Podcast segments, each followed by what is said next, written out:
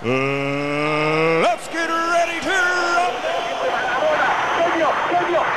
¡Díganle que no esa pelota!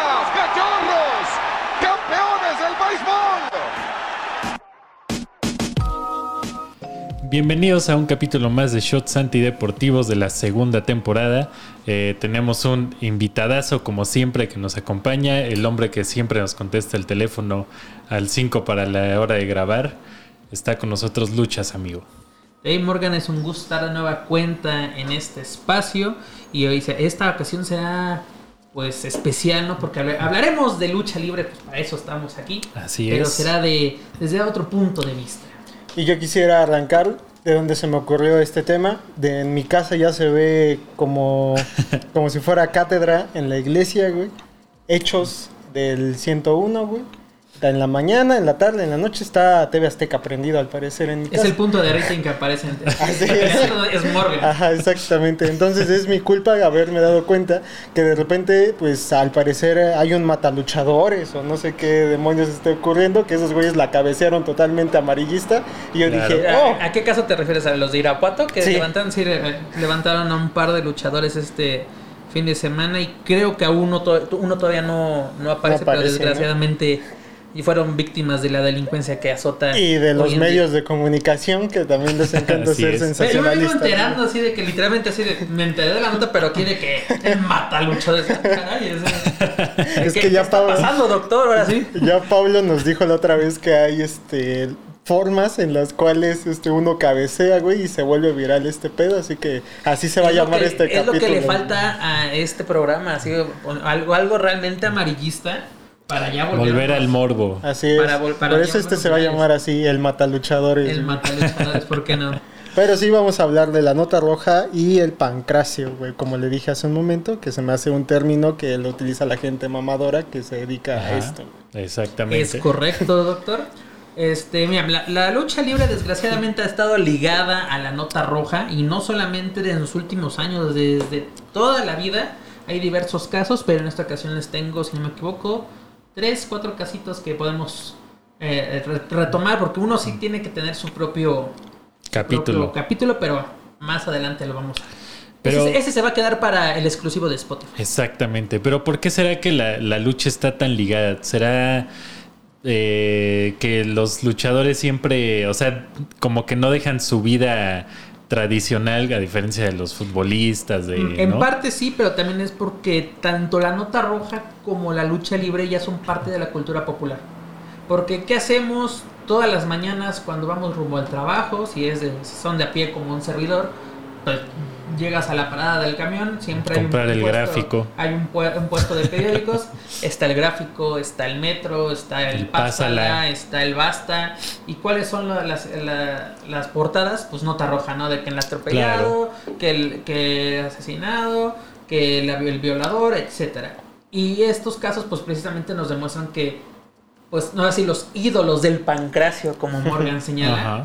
También son simples mortales, ¿no? Porque le, vemos al santo, vemos a Blue Demon, vemos a, a Mil Máscaras y es de, la, ahora sí, la, la trinidad de la lucha libre, ¿no? Sí. omnipresentes, omnipotentes. Y no, también son personas, personas que tienen su propia vida, su propia historia, su propia familia. Y a veces esa- esas historias pues terminan trágicamente y luego plasmadas en, en, alguna, en algunas revistas. En, el- en, en su caso muchos terminaron en el, la famosa revista Alarma que en paz descansa hoy en día, pero también en la prensa, en, en, en muchas este, pues, me- medios famosos dedicados precisamente De nota a- la nota roja, es correcto. Pero Sí, también sí. creo que están ligados muchos a los excesos, ¿no? También. Y al no cuidado físico y personal. Sí, De- di- sí, digamos que los luchadores son muy profesionales, tienen una preparación que no cualquiera aguanta un, un entrenamiento Sí, de lucha libre. Ah, sí, Y no. ya que pero- te quiero ver dos minutos en un ring, Sí, ¿no? claro. Cualquiera, güey. Incluso muchos luchadores te cuentan que en su primer entrenamiento terminaron con fiebre, con vómito. Incluso muchos no regresaron. de- Desmayados de- se les baja sí, la sí, de- presión, sí. Es decir, de, no, pues yo quiero hacer una pirueta. No, primero tienes que aprender muchas cosas antes de subirte incluso a un encordado. Sí, y como pasa en otros deportes también, que los luchadores, sobre todo de antes o los que ahorita ya son veteranos, eh, o sea, no, no se cuidan tanto como los de la nueva escuela, ¿no? Ahorita ya ves hay de en las hoy luchas. en día, ¿no? Eh, Es que mira, antes eh, veías, escuchabas o- y, y veías a los luchadores y, y escuchabas el término, es que tiene cuerpo de luchador. de luchador. Y hoy ves a un cuer- cuerpos de, de algunos luchadores, por ejemplo, en Estados Unidos ves a un Batista, ves a un John Sí, Cena claro. y dices, pues un Triple H, pura musculatura. ¿No? Y luego ves a, a los luchadores de antaño, como lo mencionaba, un Santo, un Blue Demon, un Mil Máscaras. Bueno, que con Mil Máscaras ya te- así, eh, empieza otra forma, ¿no? Porque también eh, con, con Cané, con Mil Máscaras, que ves, ves luchadores ya, ya fornidos. Y creo que ya como morro, aquí cuando empezaste a ver a Místico ya como tal con un cuerpo más estético o más atlético, ya dejaste de lado a ver a Atlantis, al Negro Casas, a Blue Sí. Panther, ¿no? Con Y, esos cuerpos sí, tan sí, sí. voluminosos. Y ahorita hay luchadores como, este, no sé, dos caras, ¿no? Que en su momento ganaban los torneos de fisicoculturismo del consejo, ¿no? Este, o sea, ves como luchadores que ya se preocupan más por el físico y eh, los de antes, justo son los que han tenido problemas de este tipo, ¿no? De Sí, excesos, de problemas con la ley. eh, digo, Problemas con las Sí, sí, escorts, no, no, güey. no. salvo algunos, Todo lo algunos que han casos. Dicho, todo lo que han dicho es verdad. Bueno, No, iba en que cierto- algunos en- en casos de los casos, recientes, sí. Y casos que llegamos a enterarnos. Porque Sí. muchas veces que ahora sí. Antes la basura se quedaba debajo de, de la alfombra. Claro. Y hoy en día, sobre todo con las redes sociales, te enteras de. El propio luchador luego está, en- este, te está casi, casi. Pues te invitó sin que tú estés presente a su. A su fiesta, a su borrachera. Sí, claro. Y estás viendo todo lo que incluso Todo están consumiendo no tanto de sustancias como de bebidas y hasta, hasta de otras cosas. Sí, como no tienen una exigencia como un futbolista, que, el, que, bueno, en teoría, porque también los futbolistas son desmadres, ha hablado aquí, pero no tienen una exigencia de, a ver, repórtate mañana a las 6 de la mañana a la concentración, este, cuida tu, tu prensa, cuida tu... Pero además de excesos también es como que el lado oscuro también de este deporte, ¿no? Porque no simplemente tenemos excesos, tenem- tenemos personas que se han convertido pa- así parte del, del AMPA, que han, han pues, hasta, hasta, ase- hasta asesinos en serie, ¿no? Que han Sí. tenido un breve paso por, por la lucha libre, tuvieron un paso por la lucha libre, han engalenado las páginas de la Nota Roja en México. Y pues ahora sí, como dirían, eh, hay de todo en esta villa del Señor. Sí, claro, claro, claro. Pues tan solo a la Matavijitas le gustaba la lucha libre, ¿no? Sí, Mm, Bueno, eh, más adelante lo, lo comentaremos, pero no simplemente, no simplemente le gustaba, eh, fue, fue- ella fue lucha, brevemente fue, Quédese, fue luchadora. quédese. Quédese, quédese. es parte de la exclusiva, así que no se puede perder ni esta parte ni la que simplemente ahora.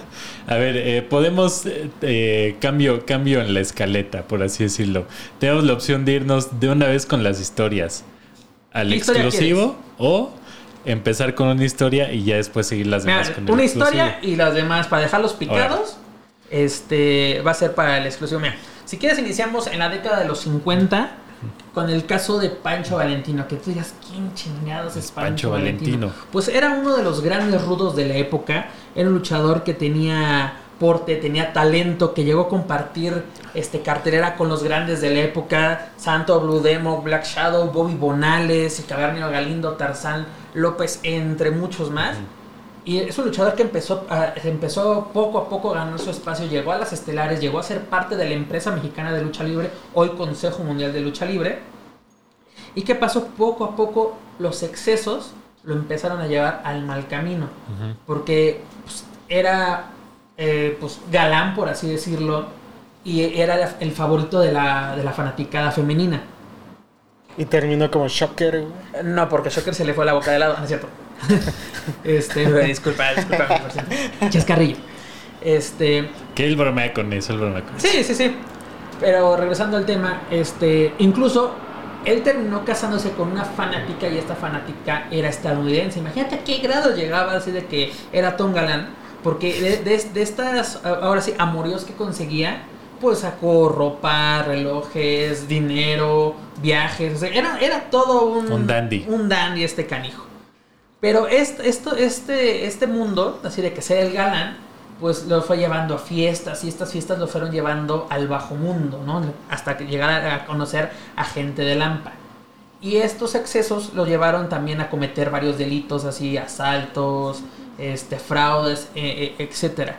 Y esto fue mermando poco a poco su carrera. Incluso una vez tuvo un, un- un altercado con su, con su esposa en un restaurante, en un famoso restaurante eh, aquí en la Ciudad de México, que se enojó y literalmente le cortó la cara con un vaso a su mujer. y esto le tuvo muchos problemas.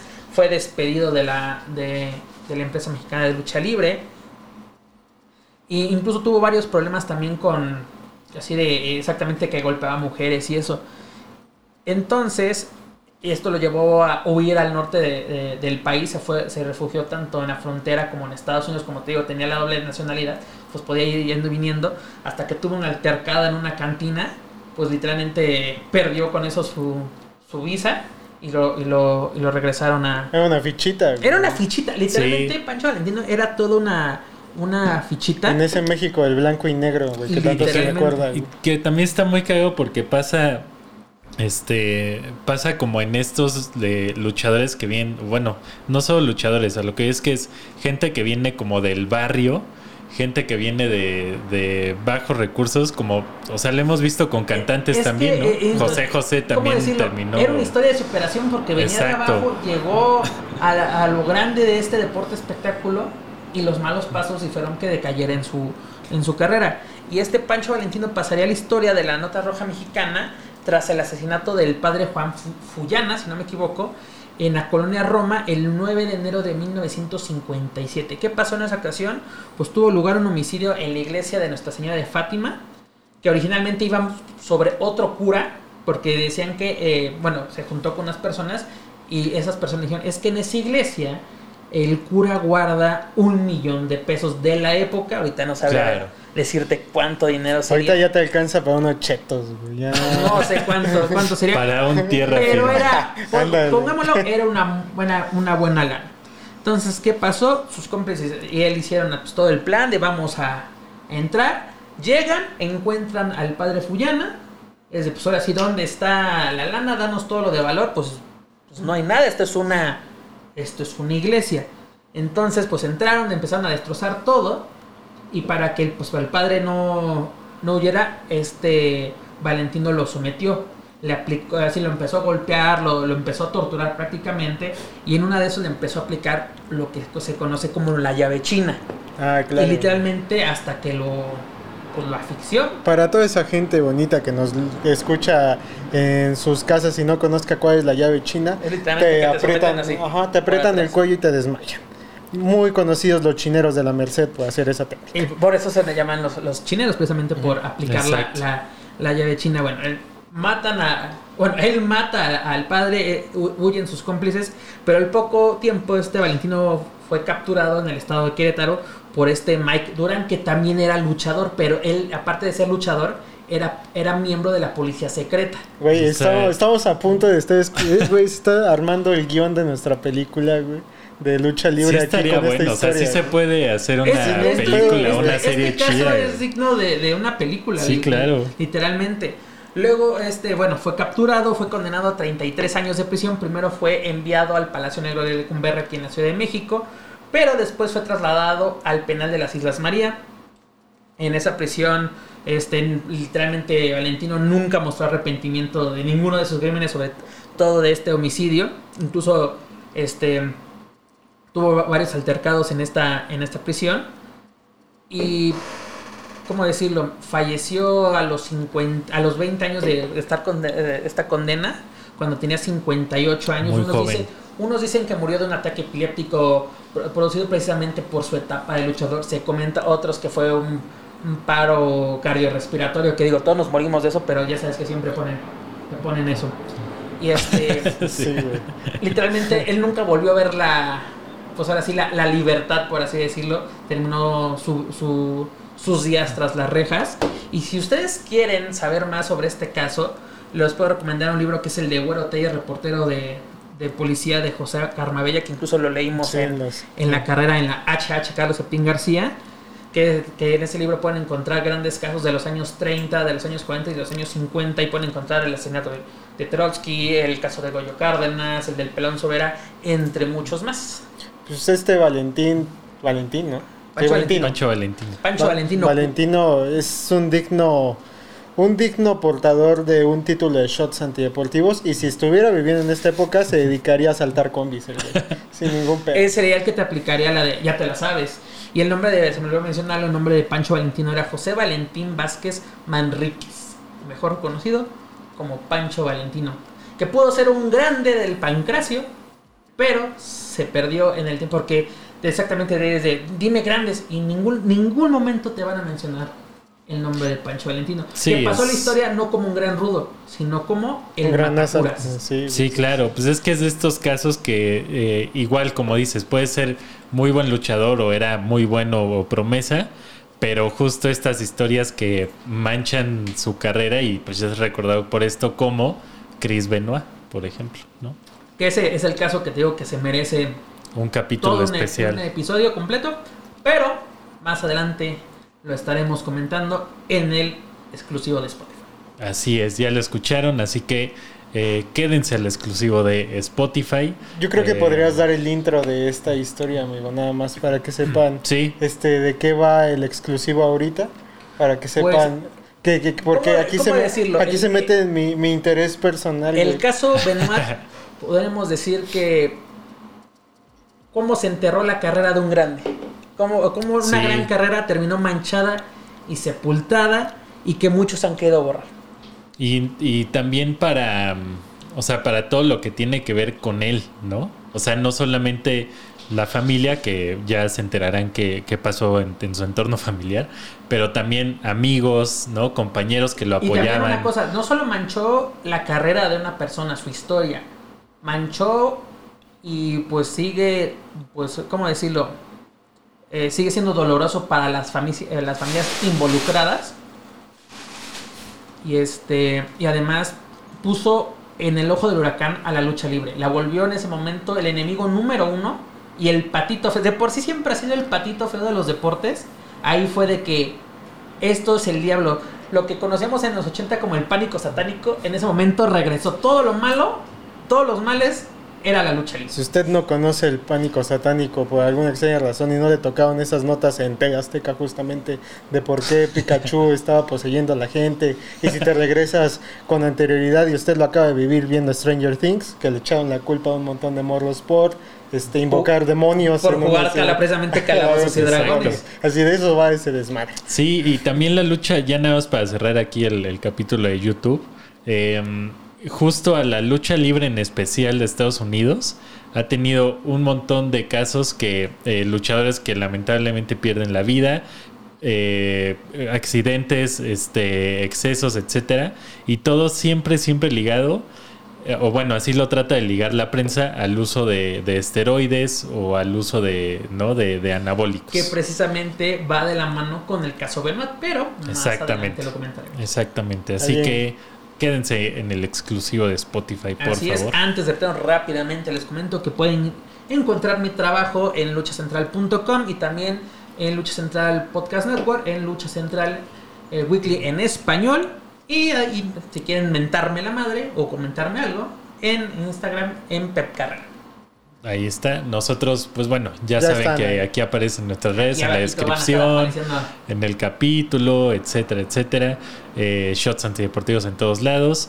Y eh, pues nos vemos en Spotify y nos vemos la siguiente semana. Que desde ahorita podremos decir que podríamos hablar del documental del América en Netflix. Yo creo que tendríamos que dedicarle un capítulo al sagrado americanismo. Ok. Que ahorita, bueno, está, está de capa caída nuestro invitado. Pero hoy no vamos a hablar de Es eso, vamos a hablar de "Ya no lucha libre. dolor". Pero bueno, vámonos al exclusivo. Así es, nos vemos el exclusivo, nos vemos en el capítulo de la siguiente semana. Nos vemos. Bye.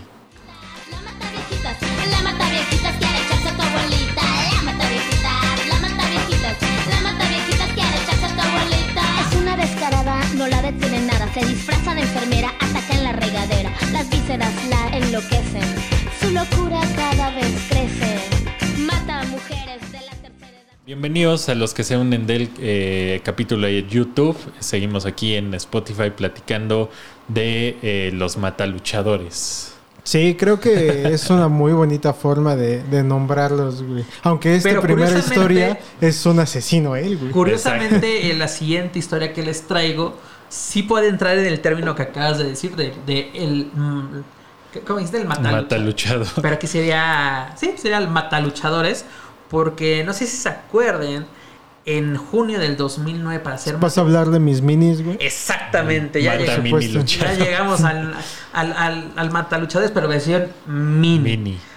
Como les comentaba, en junio de 2009, para ser más específicos, en la mañana del 30 de junio, dos personas... de- 2009 dijiste. 2009, perdón. Ah. sí, 2009.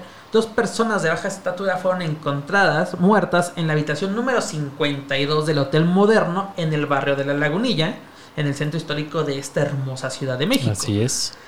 ¿De quién se trataba estas personas? ¿Quiénes eran? Pues eran nada más y nada menos que, lo, que eran dos mini luchadores, nada más y nada menos que la Parquita y el Espectrito Junior, cuyas necropsias revelaron que habían sido narcotizados este, por, em, dígase, es que no me acuerdo bien cuál es el término, pero es con gotas para los ojos. Por ahí viene el término De las goteras. de las goteras.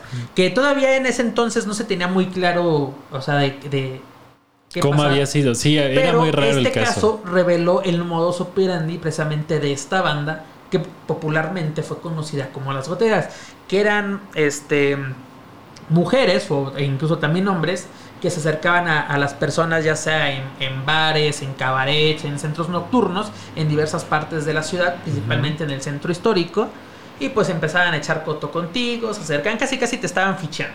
Sí. ¿no? Y, y, eh, podía ser ahí o en otro lugar, así como, ah, vamos a seguir la fiesta en otro lado, ¿no? Y en este caso, pues te llevaban a un hotel y en el hotel, pues comprabas cervezas, este, un, un pomo, refresquitos, y seguías la fiesta. Y cuando tú estás distraído, te echaban gotas en tu bebida y pues estas gotas provocan que te dé sueño. Pero en esta ocasión se les pasó Se la les mano. pasó la dosis. Ojo, que en este podcast no estamos recomendando hacer este tipo de cosas, güey, ¿no? Sí, no, exactamente. Es de, Bueno, eh, pon la advertencia, eh, ante- Ajá. es de, no lo intenten en No, casa. esto ya es rey de, de este... Güey, este capítulo siempre en Spotify saben que tiene lo peor, güey, ¿no? Pero fíjate que a este par de luchadores eh, tuvieron una sobredosis, por así decirlo, que les provocó un paro respiratorio. Las investigaciones arrojaron así que eh, un, día antes, dígase el 29 de junio, estos luchadores fueron vistos tomando en un bar en Garibaldi. Estaban así como que celebrando, no sé, no recuerdo muy bien si habían eh, conseguido una buena paga o algo, pero como buenas personas con dinero en mano se fueron a emborrachar. En, este local los abordaron dos mujeres y aplicaron el modus operandi que les acabo de, de comentar. De Fue- recomendar. De, no, de comentar, nada, de- nada de recomendaciones. Ese es el señor Alan Morgan.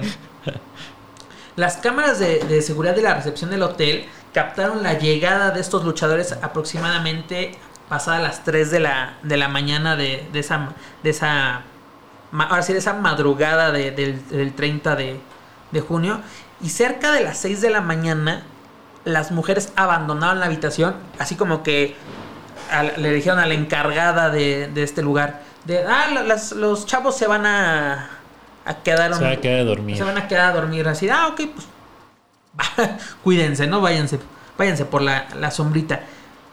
Cerca, o pasadas más bien la, la una de la tarde, la encargada de hotel fue a tocar así como pues, oigan, ya pasó la, la hora de salida, ¿no? Se les, si no abandonan el, el- la habitación, el- así ya terminó el tiempo, este, se les va a cobrar un día, un día más. Al no tener respuesta, pues fue por los de mantenimiento, es, ábranme la, puerta y fue cuando a- al entrar a la habitación encontraron a estos, estos luchadores muertos. Uno estaba en el suelo y uno sobre la, sobre la cama y, y en la habitación era todo un desastre, ¿no? Así de que ropa tirada por todos lados, este, una mochila así como que literalmente la bolsearon y, y estos luchadores estaban, pues ya estaban muertos. Dinero chiquito, güey. Era dinero chiquito de Monopoly. Era dinero de Monopoly.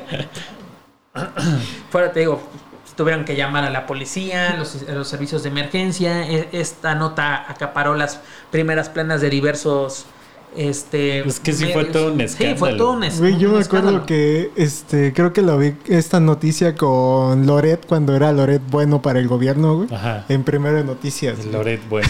Salió en todos lados. Eh, fue, fue la incluso, digo que de- del, del gráfico, del metro, fueron las primeras planas. Sí, sí, sí. Y es que justo creo que no había pasado algo así en la lucha libre en mucho tiempo aquí en México, ¿no? O sea, como que... Es que se metieron con los minis, güey. y aparte... Y eso es lo que llamaba más la atención, de que no simplemente eran luchadores, eran luchadores mini. Sí, güey, si de por sí era, hacías la nota de, güey, se metieron en el mundo de la lucha libre y todavía en un segmento todavía más cabrón. Sí, y Pero era... fíjate que este caso ayudó, como les comenté hace unos momentos, a revelar precisamente este modus operandi. Y- y de ahí salieron más, ¿no? Salieron, Salieron más. más. Porque chécate que este modus operandi de las goteras, y aparte no era solamente una banda, eran diversas bandas con este mismo, esta, misma- esta misma modalidad para, para atracar a sus víctimas. Desde el año 2000 se tenían registradas 50 denuncias en la Procuraduría de la Ciudad de México.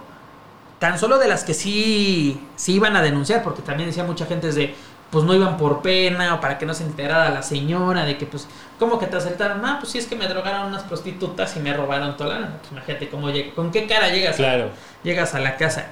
Y no, y aparte algo muy importante es que era un momento eh, donde la lucha libre en México tuvo como un resurgimiento. O sea, Sí, de- está- ya lo está- hemos hablado, ¿no? Estaba viviendo sus últimos, mm, pues ahora sí, semanas o meses del boom que era lo de Místico, precisamente que inició Sí. en 2004, precisamente, pero todavía no llegaba a su, pues, a su cúspide, incluso, si no me equivoco, por allá andaba yéndose ya, este, ya estaba a punto de irse Místico precisamente a WWE. Pero bueno, regresando al, al- caso de, de- de la Parquita y Espectro Junior, gracias a testimonios y grabaciones de la zona, se pudo realizar la detención de estas de las mujeres responsables del homicidio. La primera se trataba de esta Estela González Calva, alias la tía, una mujer de 65 años. La detención se, ¿sabes cómo se llevó a cabo esta detención? Porque la señora estaba utilizando el teléfono de uno de los luchadores. Qué descaro, güey. Así literalmente descaro. Y hacía llamadas personales, para que digas así de, ah, seguía con sus otros. No, era así como que, ay, es mi nuevo celular. Así de que valiéndole madres estaba Es utilizando. que la- también era- una época donde no sabías todavía que te podían atrapar por utilizar un celular robado. Exactamente. ¿No? Oye, Sí, de y que ahorita todavía hay banda que se Sí. mete a sus redes O sea, sí, sociales. sí, sí. Oye, bueno, rápidamente haciendo comentarios. ¿Cuánto no te has enterado de que a un amigo le rompan el celular? Lo tiene conectado a, a la nube y está viendo las fotos del güey. que- de- de- es- conoce a la familia del ratero, literalmente. Sí, sí, sí. Pero bueno, te estoy hablando que esto fue en 2009. Luego, ah, entre testimonios de la propia tía, se, poco tiempo se fue detenida esta María de los Ángeles Sánchez, rueda de 44 años. ¿Ves estas mujeres? Y literalmente era- eran... Pues más bien, sí, son feas, son feas. Ese, güey, Bueno, también quisiera ver cómo eran este Espectrito y la Parquita, güey. ¿no? Pero- O sea, aparte de ser minis, no creo que sea. No, no, no, no, no, no, no estoy diciendo eso. Pero es de, si tenían como, se cuentan algunas, al- algunas testimonios de que iban con literalmente la quincena. en No era. Valentino, güey, ¿no? O sea, a Valentino me lo describiste guapo, un señor que era un dandy, güey. Estos sean la parquita y con todo respeto, ¿no? Bueno, eso sí, ¿para qué, para qué En nos paz en- descansen. Ajá, en paz descansen. A- ambas mujeres de- se declararon inocentes, que dicen, sí, pues estuvimos con ellos, pero pues quién sabe qué hicieron este par de sujetos.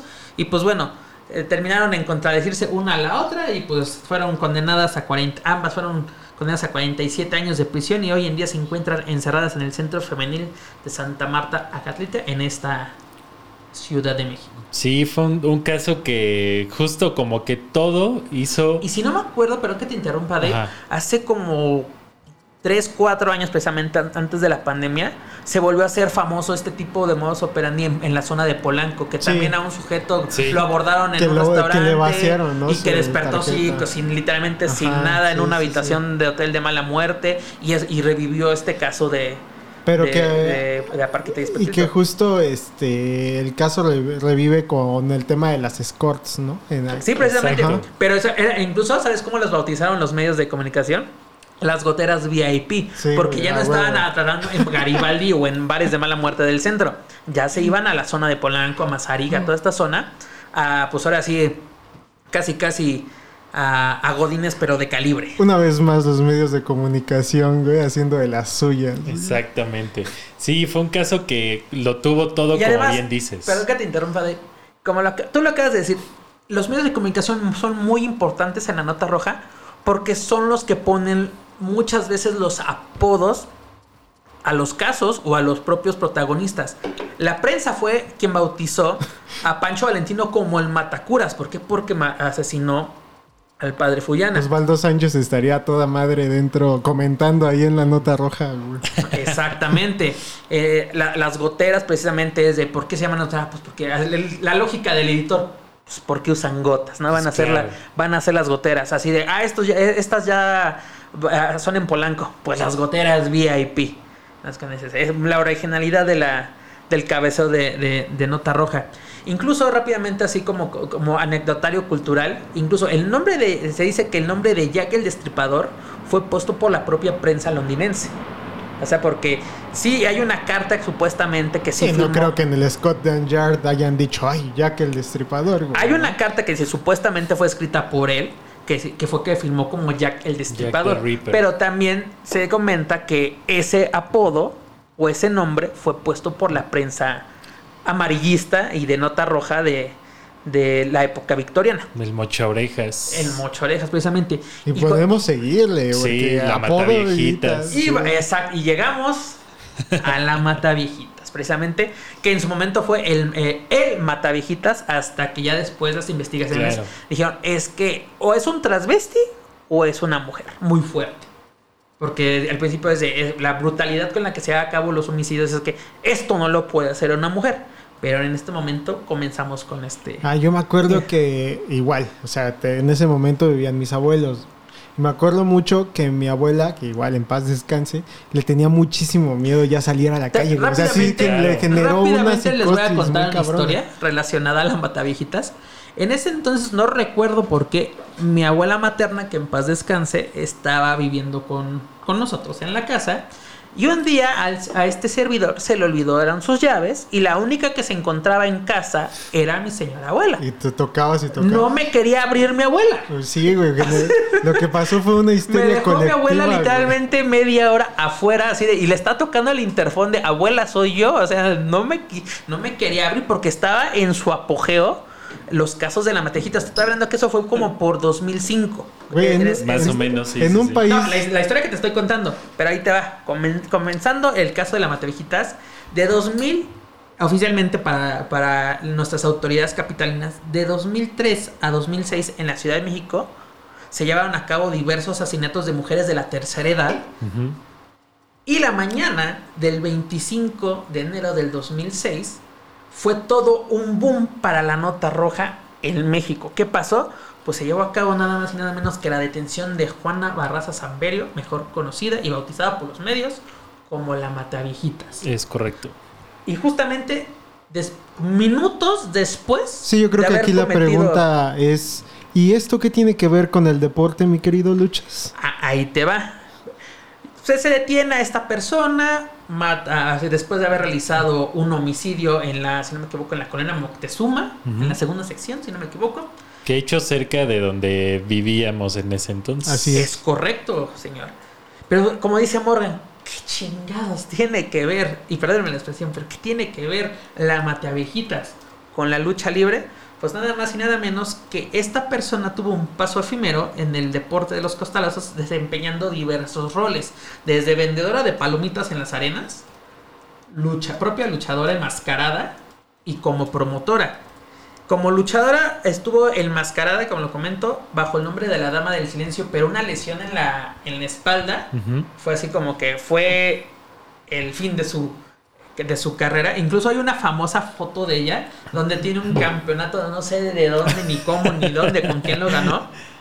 Que muchos dicen así que, en este caso yo he escuchado dos versiones de que ella jamás fue luchadora, de que ella jamás fue este, promotora.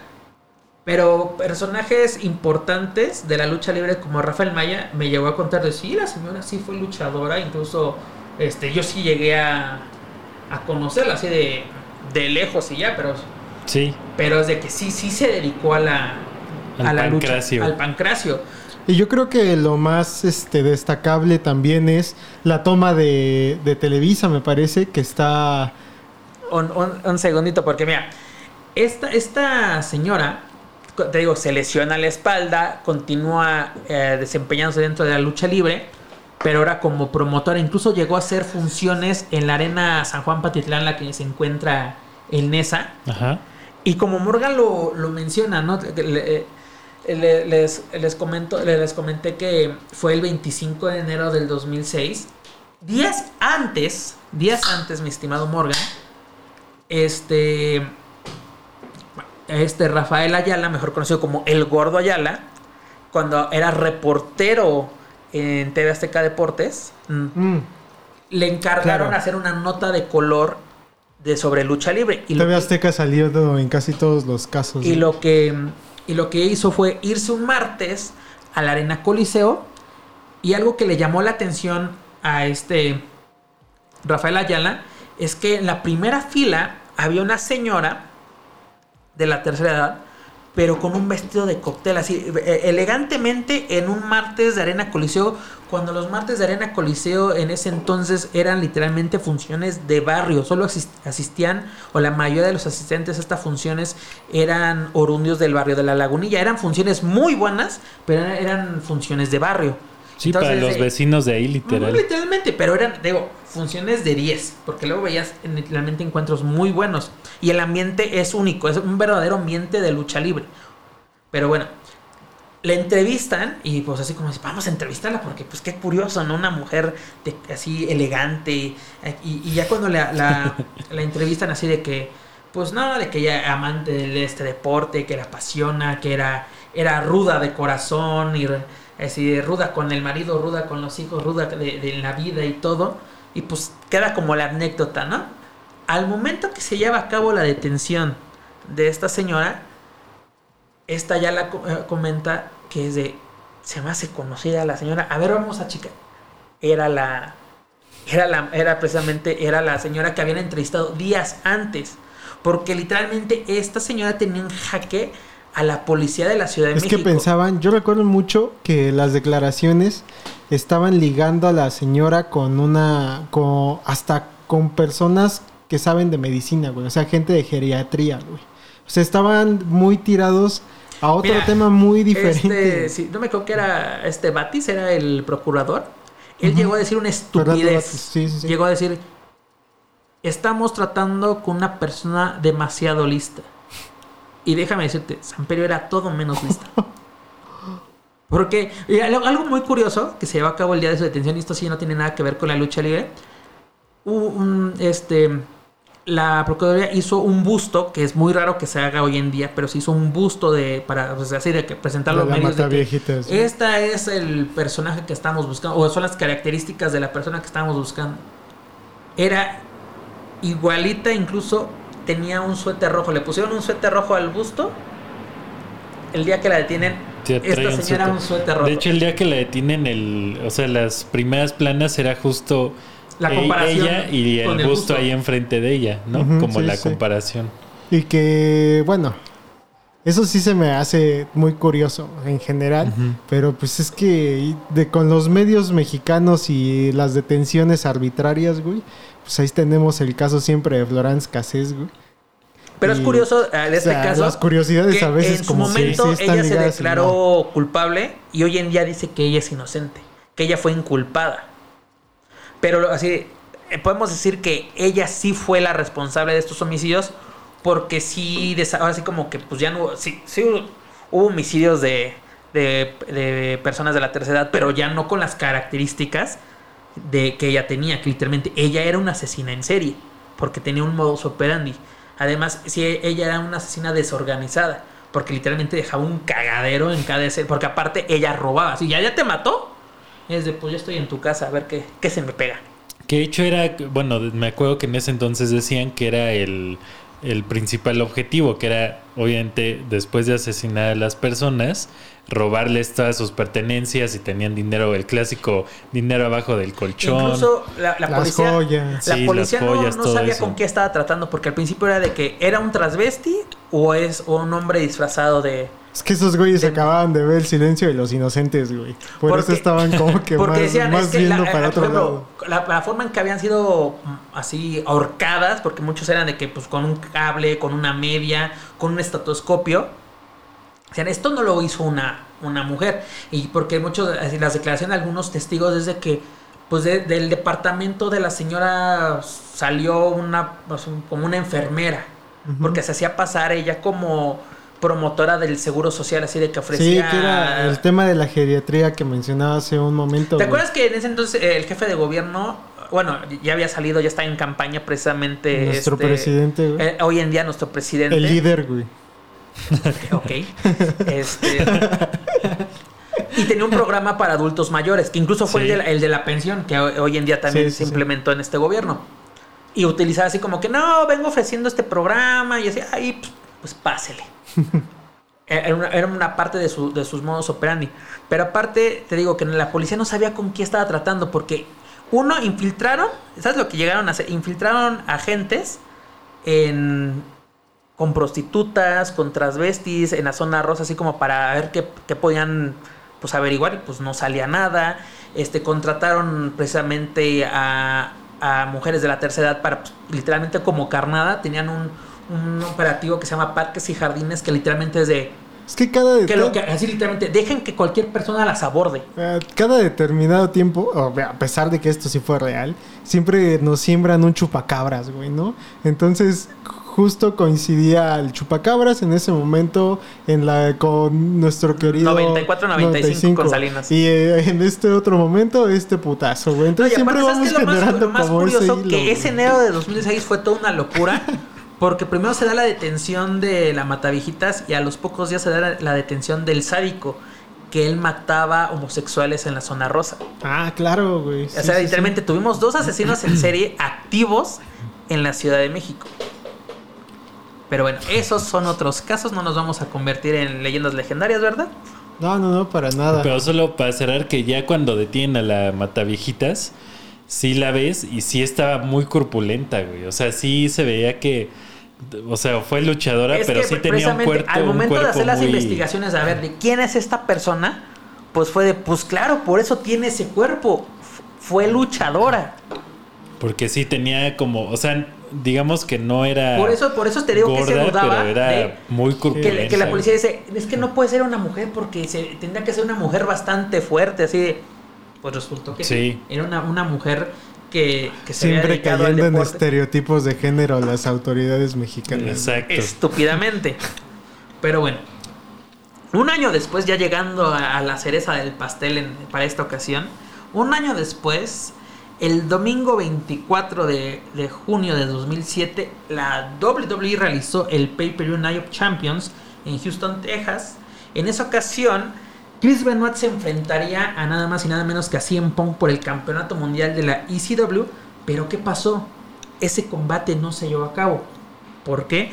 Porque Benoit no se presentó y tuvo que ser reemplazado de último minuto por este Johnny Nitro, quien resultó el ganador de ese combate. Sí. A la mañana siguiente, digas el 25 de junio, yo estaba, yo me acuerdo precisamente como si fuera ayer, estaba enfrente de mi computadora, estaba así de ah, la la la la, me meto a www.com, a casa www.e.com y la primera nota que me recibe en su portal es falleció Chris Benoit.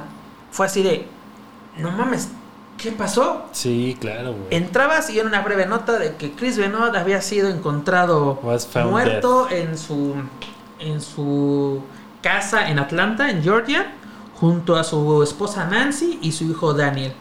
¿No? Así como que pues, qué pedo, ¿no? O sea, eso le voló la cabeza al mundo de la lucha libre, al mundo eh, eh, así deportivo en general. Era de, güey, ¿qué pasó? Porque mamás dan esa información de fue encontrado Sí. muerto. Incluso en ese entonces, WWE tenía un storyline, una historia lineal, donde Vince McMahon había sido, pues, como asesinado, por así decirlo, porque, te lo pongo así, en un episodio, a unas semanas antes de, de Monday Night Raw, Vince McMahon o Mr. McMahon se sube a, a su limusina y esta explota. Y ese lunes iba a llevar a cabo un, un episodio especial en memoria a la vida y obra de Mr. McMahon, ¿no? Sí. Pero ¿qué pasó? Vince McMahon tuvo que romper el personaje y ese salió ante las cámaras, empieza Monday Night Raw en una arena totalmente vacía y es de señores, este, como ustedes ya sabrán, falleció este Chris Benoit, uno de los grandes de esta industria, de esta empresa. Su nombre está estará eh, escrito con letras de oro. ¿Y qué, ¿Y qué hicieron? Pues fue un, un especial de tres horas, eh, que literalmente fueron una combinación de testimonios y de su DVD, y también partes de su DVD biográfico que era Hard Knocks, que literalmente era la vida y obra de, de Chris Benoit desde sus inicios en Canadá, cuando fue a Japón y literalmente se convirtió en una, una superestrella, este, sus inicios en Estados Unidos hasta llegar a ser el campeón eh, máximo de WWE en el Mason Square Garden en WrestleMania 20. Me acuerdo que salieron todos los de Raw, ¿no? sí, salieron así, salieron. Aplaudir es- no, no, no, ese fue para, para, para el de Eddie Guerrero. Ah, para Eddie Guerrero. Ahí simplemente fueron testimonios desde backstage, así de diversos compañeros de, güey, Chris, fuiste lo mejor, el mejor compañero. O sea, literalmente era el dolo total, así de se Sí, fue sí, un sí. grande, este... eh, bueno, así como que se nos, se nos adelantó, así aplicaban el de hashtag carnal no te tocaba. Y tan solo 24 horas Si hubiera después... Facebook en ese momento, hubieran puesto la banda mamadora, güey, su bandera de Estados Unidos. Que creo que ya existía, pero no era lo que hoy en día conocemos. En ese entonces todavía lo que estaba en boga era MySpace. Ah, claro. Y estaba y empezaba a pegar muy, muy fuerte. Hi-Fi. Hi-Fi, exactamente. Pero te, como te comentaba, 24 horas después, mi estimado Dave, el caso Benoit dio un giro de 180 grados. Porque yo nunca entiendo por qué dicen 380, porque sería que regresa Al mismo al mismo lugar. punto. Es, eh, específico 180 grados. Y se dio a conocer que la muerte de Chris Benoit había sido causa de un suicidio tras cometer un doble homicidio, dígase el de su esposa y su hijo. Esto provocó que al inicio del episodio 55 de ECW el propio Vince McMahon volvió a salir ante la cama, ante las cámaras y dijo que no se volvería a nombrar el ahora sí el nombre redundancia, de, de Chris Benoit, que Chris Benoit estaba vetado totalmente de la empresa De la to- historia de la así WWE. literalmente es para nosotros esta persona no existe. Y no creo que, o al, menos mientras viva Vince McMahon, Bueno, no creo que, Ahí te que va. se hable otra vez de Literalmente para WWE, amigo, el episodio 735 de Monday Night Raw, donde se lleva a cabo el homenaje a, a- Chris Benoit, no existe. Tú te metes a WWE Network, no hay nada. Ahí creo que sí, bueno, sí hay, pero es como un especial de luchas. Así de, pero eh, así de que ve- veas el, eh, por ejemplo, el DVD de Hard, Knocks este, desapareció de las tiendas. Aún lo puedes encontrar como un santo grial en eBay, en, en Amazon, no, en, en eBay. A, pre- a precios algo elevados, incluso hay copias que llegan hasta los 200, 300 dólares.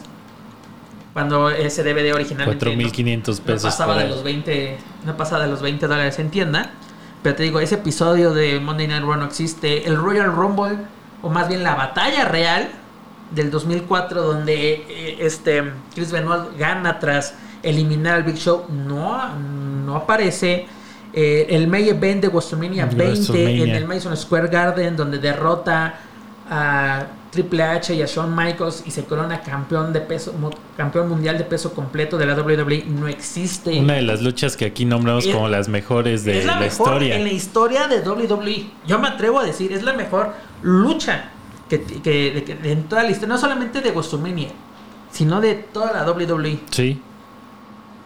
Y pues, pero rápidamente, ¿qué pasó? ¿Por qué pasa así de... ¿Por qué el nombre de, de Chris de la noche a la mañana es vetado, es sepultado? Y, y- hay sentimientos encontrados hasta hoy en día en los fanáticos, porque hay fanáticos que literalmente dicen, fue un grande, y hay otros que dicen que arda en el infierno. Porque mira, en 2005, tras la muerte de Eddie Guerrero, se provocó, eh, esto provocó una, una fuerte depresión en Benoit, Chris Benoit. porque Eddie Guerrero era su mejor amigo. Sí. Se conocieron en, en Japón, precisamente cuando Eddie luchaba como Black Tiger y Benoit como Pegasus Kid. Que incluso curiosamente sabías que el nombre de Chris, de Chris Jericho cuando luchaba como Lionheart viene precisamente la inspiración de ellos dos porque es de ellos tienen nombres así es yo admiro a estos cabrones y tienen nombres de, de animales de, sin sus nombres de batalla entonces él es este Pegasus Kid eh, el otro es Black Tiger pues yo seré Lionheart que incluso cuando llegó Chris Jericho a luchar en México lo hacía bajo el nombre de Corazón de León literalmente lo la, la traducción pero ¿qué, te digo, ¿qué, qué pasó, no? Se, se da la, la muerte de Guerrero en noviembre de 2005. Sufre una fuerte depresión. Incluso muere Eddie.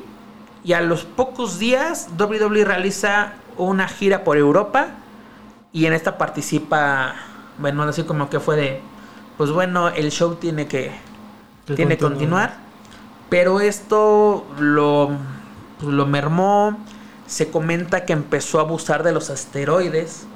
Este, que incluso hay, hay testimonios que dicen que su esposa Nancy le, le rogaba que dejara de utilizarlos porque los ponían de mal humor, que tenía conductas agresivas. Ese es un cambio hormonal, güey. Fue, una, fue, un, fue un cóctel mortal todo lo que tuvo, ¿verdad? Porque literalmente recibió tanto golpe y tanto silletazo en la cabeza a lo largo de su carrera, una depresión y súmale este esteroides, pues fue una combinación literalmente mortal. Y pasaron diversas cosas curiosas en este, en este caso, porque mira, un, ese día del, del, eh, del pay-per-view, pues todo estaba, pues como Pues que corriendo, corriendo sí. normal, ¿no? Así que, pues bueno, un luchador no se presentó. En todas las empresas ha pasado de que por X o Y razón, un luchador no, de- no sé qué, perdió el vuelo, se sintió mal, tuvo un accidente, etcétera. Pero bueno. Pero ¿qué estaba pasando en el internet en ese momento? Alguien publicó en la página de Wikipedia de Nancy, de Nancy Benoit, que ella había sido encontrada muerta en su casa. Cuando nadie sabía que ella había fallecido. O sea, no se había ni siquiera reportado el fallecimiento de Nancy Benoit. Que así de... ¿Qué pasó?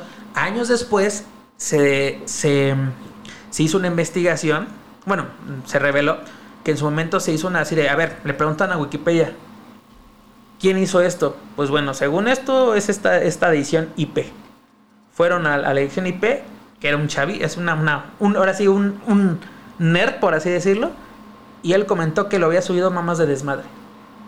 Así como que fue una de las curiosidades, así de- más bien coincidencias. Es que le eché Sí. ron a los Gatorades del maratón de la Ciudad de Casi, México. casi, así como que estaba aburrido y pues me metí a Wikipedia. Porque literalmente tú puedes, edit- eh, te das de alta en Wikipedia y puedes editar el, el artículo que se te dé tu, Sí, sí, tu, sí. rela- tu regalada gana.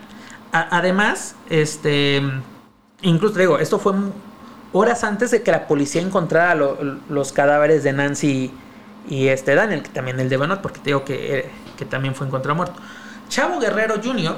fue la última persona con la que este Benoit habló, hablaron por teléfono. Pero eh, este chavo dice que en esta llamada se escuchaba pues, como que raro, ¿no? Así como que pr- eh, el primero le decía, es que, güey, Nancy y Daniel están muy enfermos del estómago, no han dejado de, de vomitar, están muy mal, este, etcétera, etcétera. Y la llamada terminó con, amigo, te quiero. Así como que, pues, no, pues yo también te quiero, amigo. Así pasa la función, todo esto. En la madrugada, Chavo recibió un mensaje de texto que decía, los perros están en la piscina. Esto fue aproximadamente a las 2 de la mañana. Poco después, Benoit le mandó su dirección, o sea, así de, la dirección de su casa. Y fue de, güey, voy a, Chavo notificó a, a la policía de Atlanta desde, güey, podrían ir a, a ver a la casa de mi amigo, no, no sé si esté bien. Y fue cuando eh, Encuentran- encuentran los tres cadáveres. Que te digo, en ese momento era de, güey, ¿qué pasó esto? Y pues primero así de que, güey, fueron encontrados muertos. Al principio era de que esto fue un homicidio. Y pues sí, fue un homicidio, pero fue un doble homicidio con suicidio. Es decir, Chris Benoit había sido el autor de los homicidios de, de Daniel y Nancy. Primero di- dicen que Nancy murió el viernes, Daniel el sábado y el domingo este, Chris se quitó la vida, el- su cuerpo fue encontrado en la sala de, de pesas de su En casa. su gimnasio. Que incluso dicen, no, no sé si está, si está comprobado, pero que en su computadora, las últimas búsquedas que realizó este Chris Benoit fue un pasaje de la Biblia sobre este ah, el, el famoso pasaje de Lázaro, ¿no? El de levántate y anda. Que es decir, como que buscaba la forma de revivir a alguien, así como que a ver cómo puedo revivir a alguien. Sí. Dos es de cómo me puedo romper el cuello sin sufrir, sin sentir dolor. Así como que qué pedo con esas Esas búsquedas. Luego también se comentó que incluso tenía Biblias al lado del cuerpo, pero eso, eso ya fue cosecha de precisamente de la, de la prensa amarillista. Y también como dato curioso, Nancy era su segundo matrimonio. Este, este Daniel era, era pues, producto de este, de este matrimonio. Chris tenía un hijo de 14 años en aquel entonces de su primer matrimonio. Y tanto los primeros en enterarse, obviamente, fueron eh, eh, incluso WWE fueron, fueron los que estuvieron notificando a las a las familias, así como que se enteraron así como, güey, pues, se murió Chris Benoit. Y al principio es de no sabemos nada y por eso fue lo del homenaje, un grande se nos fue y todo. Y de la noche a la mañana, este cabrón no existe para nosotros. Y, y de hecho en el, en el documental de The Dark Side of the Ring de, De Vice. de Vice, Que es una joya, literalmente. está muy bueno ese documental y Chris Jericho es uno de los que trata de... O sea, sabe lo que pasó y, y sabe que... en, en ese documental, eh, él, él menciona, este Chris Jericho, menciona que WWE fue el que le notificó de, oye, güey, falleció Chris. Al Chris. Pues Sí. Benoit, y fue así como, güey, no mames, como que, Sí. como que se murió, güey. Sí, y él trata como de, o sea, separar lo que ahorita se habla mucho, de separar al, al ídolo de su vida personal. Y él trata como justo de, pues que le guarde respeto a la gente a lo que fue Chris Benoit como Mira, es lo luchador. que él, él señala, así como que deberíamos, y yo creo que tiene razón en, en cierta parte, de que debemos separar al hombre de su obra. ¿No? Porque literalmente la carrera de Chris Benoit es una gran carrera. Pero Sí. literalmente la forma en que terminó su vida es fatal, es imperdonable. De momento, oficialmente, él es el autor de la muerte de Nancy y de Daniel Benoit. Pero hay otros que siguen las teorías de conspiración precisamente de que es ese famoso y enigmático mensaje a, a Chavo Guerrero de los perros están en la piscina. Sí, Cuando él no tenía perros. Tenía piscina, pero no tenía perros. Y eso hace pensar a la gente de que alguien entró, que incluso también se llegó a comentar algo que se me hace algo tonto de que Chris Benoit tenía problemas de, de apuestas, así que, eh, que le dijeron, tú tienes que perder en, en tu siguiente lucha. Este, cuando dices, ya sabemos de qué no se trata, sentido, no sí, tiene claro. sentido, no entraría. Si me dijeras, es un, de- un partido de americano, un partido de básquet, un partido de Champions League, eh, como que tendría cierta, pues, cierto sentido, pero en la lucha libre creo que no aplicaría las apuestas. No. Si hay apuestas, claro que sí, porque incluso hay apuestas, antes había apuestas de cuánto tiempo se va a tardar el Undertaker en entrar al encordado, ¿Qué- cuál va a ser el medio, el, eh, cosa, el momento chusco de la noche, eh, cualquier, pero apuestas como que en, sería muy tonto. de- en un evento deportivo, pero las menos deportivas. Es como en el Super Bowl de que quién gana el volado, este, si hay algún error en, en el medio tiempo. ¿De qué color va a ser la Gatorade. chaqueta de tal? Ajá. Sí, sería muy tonto, o sea, amenazar a un luchador, apostarle una lucha por su vida sería Claro. muy tonto, ¿no? Pero mira, tras la muerte de Eddie Guerrero en noviembre de 2005, en febrero de 2006 la WWE instaló la, su política de bienestar. ¿A qué me refiero? De que precisamente a los luchadores se les iba a hacer este, exámenes antidoping, este, test psicológicos, así como para que, ver que tú estuvieras bien. Como Pero bueno, NFL. Prácticamente. Pero muchos dicen que, que era una broma. En en ese momento era un chiste ese programa de bienestar. Así que. Porque se comenta, no puedes ver un cuerpo como el de Triple H, Randy Orton, John Cena y que digas, güey, no se metieron nada. Sí, es absurdo Porque pensar que son naturales, ¿no? Porque supuestamente los esteroides están prohibidos Sí. en este programa de bienestar. Y tras la muerte de Benoit, la WWE este, prohibió los silletazos a la cabeza, directos. Porque tú puedes decir, ah, yo he visto la otra vez que este Edge le hizo un, con- un concierto a no sé quién. Sí, pero no le está dando directamente a la cabeza. También se entre son ¿cómo se llama? Entre trucos de cámara y este también cooperación de, ambas de ambas partes. Porque literalmente, si tú vieras los silletazos que luego aplica Edge a sus, a sus oponentes, dices, güey, los mata. Sí, es una coreografía, ¿no? No, no una coreografía. Pero eso así como que. mm, es, parte es parte del. Del acto, por así decirlo. Porque no, no, no crean esas de que ay, los luchadores se preparan toda la semana y hacen una coreografía. No, esa es una estupidez. A ver, perdóname, pero eso sí es una, una No, me No, no, a una es que coreografía en sí cuanto al silletazo, no a la lucha. Sí, tal tienes cual. que saber, porque incluso tú, tú puedes ver al Undertaker, ves que hace la tumba rompecuellos, que, es, que es un martinete. Sí, evidentemente no le va a Si romper el si cuello. lo hace, te mata. Sí, claro. ¿no? Y, y tú puedes ver así muchas veces es de eh, no la cabeza no llega a, Sí, a la lona porque literalmente terminarías como una- un acordeón.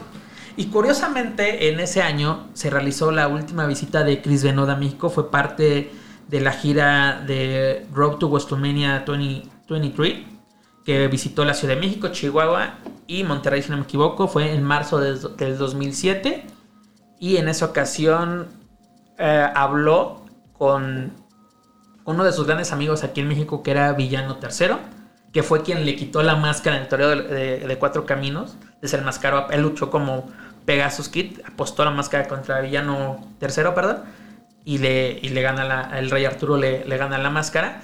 Y curiosamente, en esos. Yo ya estaba haciendo mis pininos en esto de la, de la lucha libre. Incluso ya, ya estaba a punto de estudiar en la Carlos Cepín García. Y entrevisté a, a Villano III. Y sí, no, así me decían, no, era, era, era un buen amigo, incluso nos vimos, incluso él me decía que fuera a Estados Unidos, que él me invitaba, que fuéramos a, ver, que me invitaba a un show para que viera cómo trabajaban.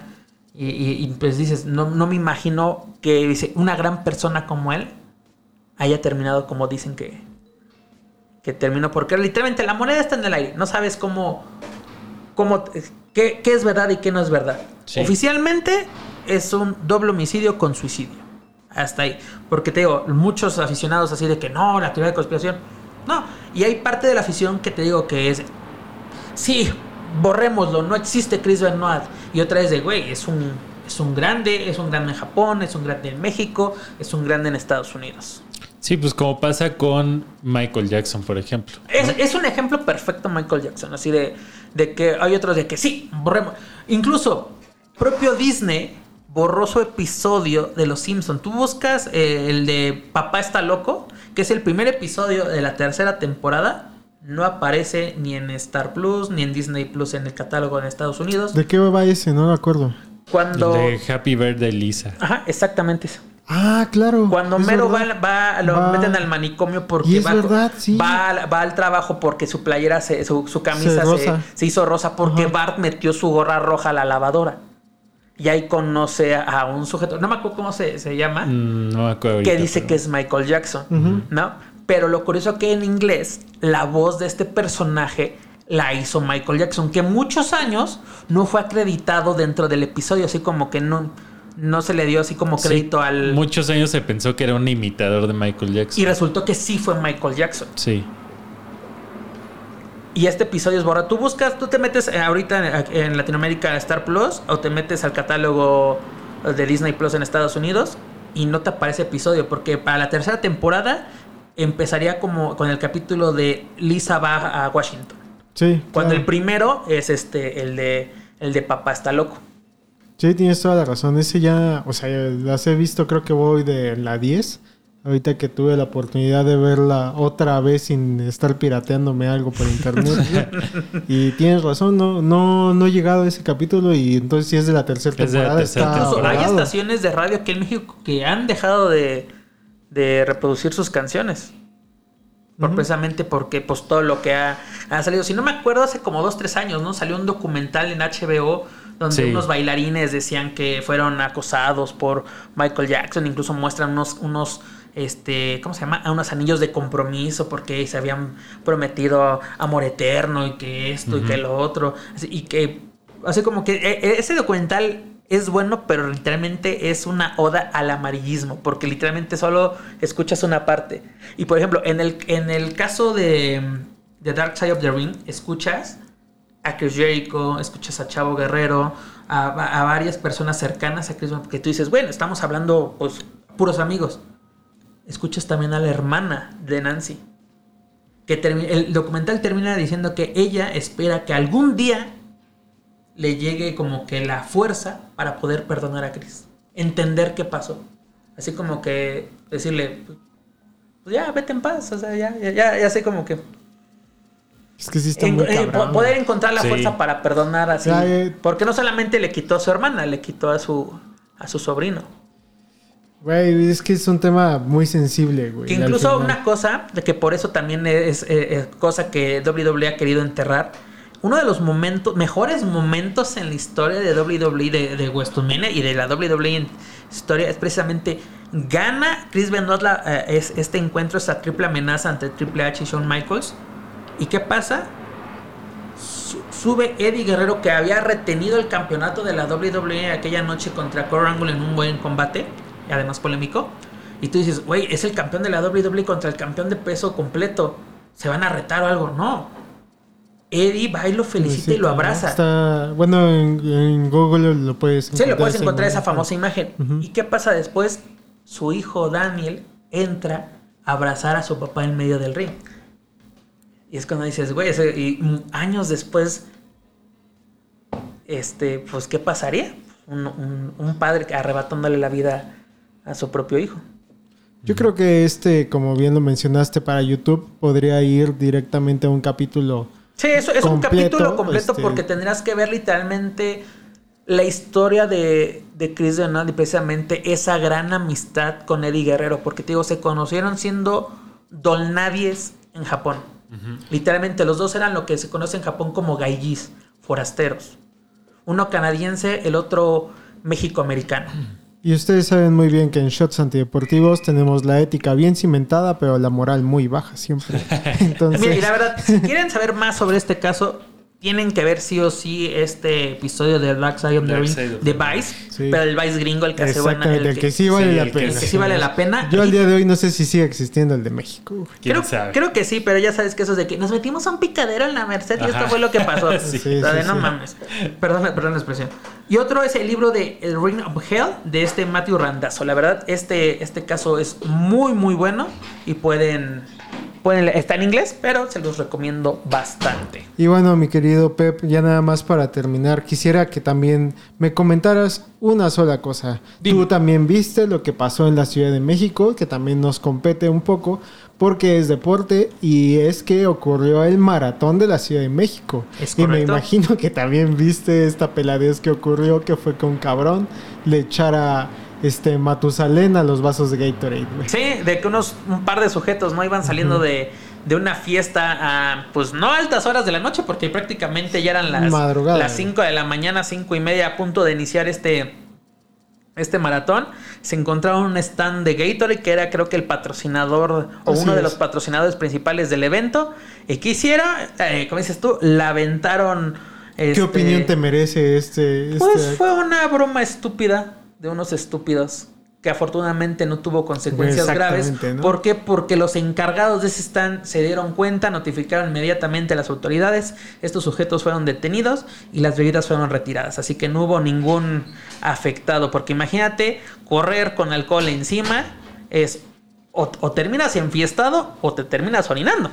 Así es, ese nada más fue como el comentario breve porque queríamos saber cuál era otra perspectiva, porque por ahí David y yo ya tuvimos una, una no discusión, una plática con un par de amigos que estaban diciendo que ay, qué exagerada la gente que está opinando sobre este y quejándose de que ay, nada más sea una bromita cuando no saben que pues un deportista que corre un maratón tiene una exigencia diferente Pero que ¿sabes levantarse. Esa fue la Sí, nota como que chusca de, de esta edición del maratón. Porque me sorprende, y no sé, us- ustedes sabrán más que yo, están más preparados. Pero todos los años alguien se moría. Siempre Sí. es la nota de que se murió tal Sí, persona. paro cardíaco. Así de Sí. que. Y aparte de decir, de, o era un viejito, o era su primera, eh, su primera vez que lo intentaba. Y así. Creo que este año no hubo ningún fallecido. Creo que no. Y, y esta ocasión la nota chusca fue de que un, un par de sujetos se quisieron pasar de payasos con un stand de bebidas energéticas.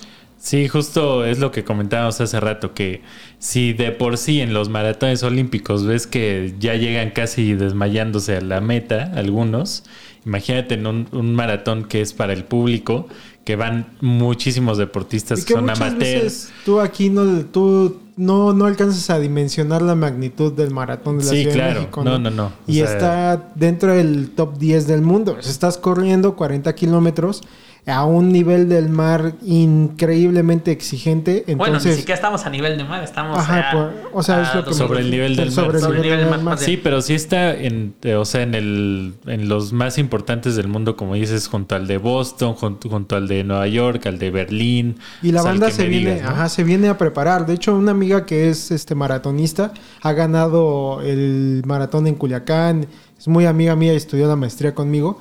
Ella vino, bueno, este, vino, participó en este NAS 32 kilómetros porque va a ir a prepa- va a ir a competir al de Berlín. Entonces, para ella era una, una justa importante, güey, ¿no? No, pero aparte, mira, lo bueno que en la Ciudad de México tenemos este tipo de, de anécdotas así de que, desgraciadamente, alguien falleció, alguien quiso hacer una broma estúpida, qué bueno. pero no hemos llegado a lo que en 2013 sucedió En Boston. Boston, que fue un, fue un güey. atentado terrorista. ¿Cómo olvidar si David y yo estábamos a punto de ya no hacer nada en una redacción cuando de repente... sí. Yo también, e- ese era- fue, fue uno de los peores días que en una redacción, literalmente. Que también luego deberíamos de tocar ese, ese tema literalmente para un programa. Atentados terroristas en el deporte. Tienes el de Múnich, en las Hay un- Olimpiadas, hay el, un de sepi- chingo. el de, el de septiembre negro, precisamente. Sí, sí, que, sí. que asesinaron al equipo israelí. Sí, hay, este, hay bastantes este, atrocidades en el mundo deportivo Sí. que si usted lo desea, los puede escuchar en este Pero yo creo que show. precisamente, ahora sí, como el caso de Benoit se merece un episodio completo, el atentado del maratón de Boston se, También, se lo merece sí, porque claro. es todo, todo un suceso, no solamente para el deporte estadounidense, sino para acá. Literalmente, si el 11 de septiembre cambió al mundo, Está- sí, el, el- atentado de- del maratón de Boston cambió al mundo deportivo. Sí, sí, sí. Sí, y, y para también cerrar lo del maratón, lo que pasó en el maratón de aquí, hay que aclarar que sí, o sea, en el momento que pasa esto de, de este güey echándole ron al- a los vasos de Gatorade, este, sí lo, o sea, sí lo detienen y sí le dicen que se vaya y cambian los vasos. Está en el comunicado que sacó la, la este, El Indeporte. el- ajá, el- el gobierno de la Ciudad de México, ¿no? Este, o sea, que sí se actuó en el momento. Pero imagínate que a grado llegó esa broma que el propio organizador tuvo que salir a aclarar de que fueron retiradas, nadie fue perjudicado, este, Sí, ningún corredor fue que- intoxicado, por así decirlo. Y, y sí, también, o sea, un amigo que, eh, bueno, nuestro exproductor Javier, nos decía que, este, pues que hubo gente también repartiendo, este, caguamas en bolsa en el maratón. Y lo que le decíamos es, pues sí, o sea, siempre hay gente que va al desmadre. O sea, y, y a lo mejor esos que, que aceptaron la bolsa de caguama, a lo mejor ni siquiera terminaron el maratón, nada más fueron pues, este, por la medalla como, como muchos van, ¿no? O sea que es la inscripción, se, se adelantan a la medalla y ya vámonos, ¿no? O sea, no, no es que corran Como madrazo que quiso hacer eh, La- trampa. Creo que en, trampa. Boston, ¿no? O en Nueva York. Que Sí, eso sí. también, de- eso es- vale la pena también para otro programa de todo lo que ha ocurrido en los maratones, güey. O sea, no, Sí. quitado lo de Boston, obviamente, pero tom- mire, para que usted se dé cuenta que no nos subimos a todos los trenes, porque hubiera sido bien sencillo agarrar y decir, vamos a hablar de maratones nada más. Y ahí toca el tema de madrazo, hablarlo de Boston, hablar de este desmadre, güey, y de toda la gran cantidad de gente que se nos ha muerto en los maratones, Sí. Te digo que fácil cinco años consecutivos salía la nota de que falleció fulanito, fu- falleció tal persona al intentar este participar en el maratón de la Ciudad de México, ¿no? De que una persona de tercera edad, una persona que era su primer intento, o una persona, pero luego incluso son casos muy curiosos de que, güey, era una persona totalmente sana y participó y ahí quedó. Sí, sí, y, y es lo que comentábamos, por hacerse estos güeyes, por hacerse los cagados y por subir su, su video, pues literal Lo que yo no ya entiendo, lo ¿por están qué lo buscando, grabas? güey. O sea, ¿qué, qué, qué buscas? Es Pues como los es güeyes que es como Es los güeyes que se subieron al metro. Exacto, O sea, de- es esa necesidad de hacerte el cagado, Esa hacer necesidad algo. de hacer un podcast, Es- güey. sí, güey. Y de, de querer hacerte viral o de querer hacer una broma que, que para ti puede ser muy cagada, pero pues, o sea, no es que la gente Es no está dimensionando también, lo que puede a- a- pasar. hablando güey. rápidamente esto ya para finalizar. Hace poco, ¿no? Como hace un mes, dos meses, alguien así literalmente, cre- cre- creo que le aventó pintura a la Mona Lisa en, en, en, eh, en- Ah, claro. en sí, este sí, museo sí. En, en París y, y- y lo estaba grabando. ¿no? Porque según era una protesta, creo que contra el cambio climático, ¿no? Ya sabes que luego... Ah, se levantó un pastel, ¿no? Un pastel, Creo. ah, pastel, Sí. cierto, fue un pastel así, pero pues, literalmente solo llegaron y con una toallita, ya, ya quedó. Sí, porque obviamente la Mona Lisa no está expuesta tal cual. No, tiene además, una. la han querido prender, ya fue robada. Este creo que tiene hasta ya un, ra- un rayón ahí. La han todo. hecho más famosa todos estos atentados, güey, que Exacto. realmente el valor que tiene esa pistola. Es correcto, mi estimado. Pero, pues bueno, eso fue lo que pasó en el, en el maratón de la Ciudad de México. Afortunadamente, hasta el momento no hubo fallecidos. Este, y pues, como siempre, ganó un extranjero. Sí, y como siempre, africanos. Y como siempre, africanos. que nosotros ahí nada más como comentario inútil de la noche, donde vivíamos antes, también había una comunidad de eh, que me parece que eran etíopes que se dedicaban a, a eso, güey, nada más a correr y los veías en el autódromo siempre a... Pues precisamente Sí. la, la rama varonil la ganó un keniano y en la rama femenil fue un etíope. Sí, entonces, este, de que hay banda que se dedica nada más a ganar Sí, este tipo de claro. eventos, la hay. Sí, sí, porque aparte sí les dan un buen No, dinero. aparte creo que si. Bueno, creo que tienes que como que clasificarte, por así decirlo, porque tengo entendido que no, no llegas a las buenas de primeras de que, ah, quiero correr el de, el de Berlín, quiero correr el de, el de Nueva York, quiero correr el de Boston, así de, no, papacito, tienes que primero correr este, correr este, correr este, así como que ganas. Ganas como autorización, por así decirlo, así como que si ganas, eh, bueno, no si ganas, sino participas y, y finalizas el de la Ciudad de México, ya puedes participar, no sé en cuál es el, el siguiente. Pero así la- la- las mecas de los maratones es Berlín, es Nueva York, es, es Boston, creo que Chicago también. Sí, sí, pues hay un ranking y este y, y hay atletas que, que se dedican, o sea, que son patrocinados por marcas deportivas y se dedican a correr maratones de todo el mundo. Es correcto. O sea, y están en el top 5, top 10 de, de maratonistas, ¿no? Entonces por eso viven de eso. Sí, que no les extrañe, güey. Más bien, ¿no? Sí, no. O sea, porque sí hay muchos comentarios tipo, ¿por qué siempre vienen el extranjero y lo Sí, no. ganan? O sea, es- son eventos internacionales. Ajá. Ya, además de que mm, creo que sí está dentro del top 10, ¿no? El de la Ciudad de México. Sí. Así, no, no es así como que, ay, el más, pero está dentro de los más importantes. Sí, sí, sí. Pero, eh, pues bueno, ahí tuvieron un capítulo más de Shots Antideportivos, esta vez eh, bastante oscuro, bastante polémico, con muchas, este, con muchos casos que aún podemos tom- retomar en otros capítulos, como el de Chris Benoit, el mismo de la Mataviejitas, eh, pero, eh, pues ya saben dónde seguirnos, amigos, dónde te pueden seguir. Claro que sí, me pueden encontrar en Instagram como Pep Carrera. Pueden ver y escuchar mi trabajo en luchacentral.com todos los jueves en Lucha Central Weekly en español, en, la- en su plataforma de podcast favorita. Ahí me pueden encontrar. Pep, muchas gracias por estar con nosotros una semana más. Esperamos no llamarte un lunes a las 11 y decir, güey, pues mañana. Aviéntate no. todo el documental de la América ahorita, güey. Es así de, oye, tu misión es descárgate en este momento el documental y lo ves eh, mientras, mientras haces cardio en la mañana. Claro que sí, señores. Mira, lo bueno es que duermo con el celular al lado y les puedo contestar inmediatamente. Recuerden, gente, que estamos Voy a poner en mi busca... teléfono como el de las chicas superpoderosas así para cuando, cuando me marque y te va a aplicar. Hola, adiós. Así te va a aplicar eso. Le- seguimos en busca de productor en este programa para que usted, si tiene mano y quiere trabajar con nosotros, Se pues le paga con cerveza y con papas. Exacto, y tacos. Y tacos.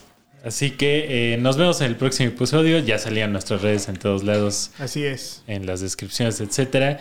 Y si todo sale bien, tendremos un, invitado para el capítulo del documental de la América. Más lame, bien, si todo sale lame. bien, tendremos episodio la próxima semana. Exactamente. También es cierto eso. Entonces, en el Inter usted escuchó la canción favorita de Pep Carrera. Nos vemos. Nos vemos. Hasta luego. Bye.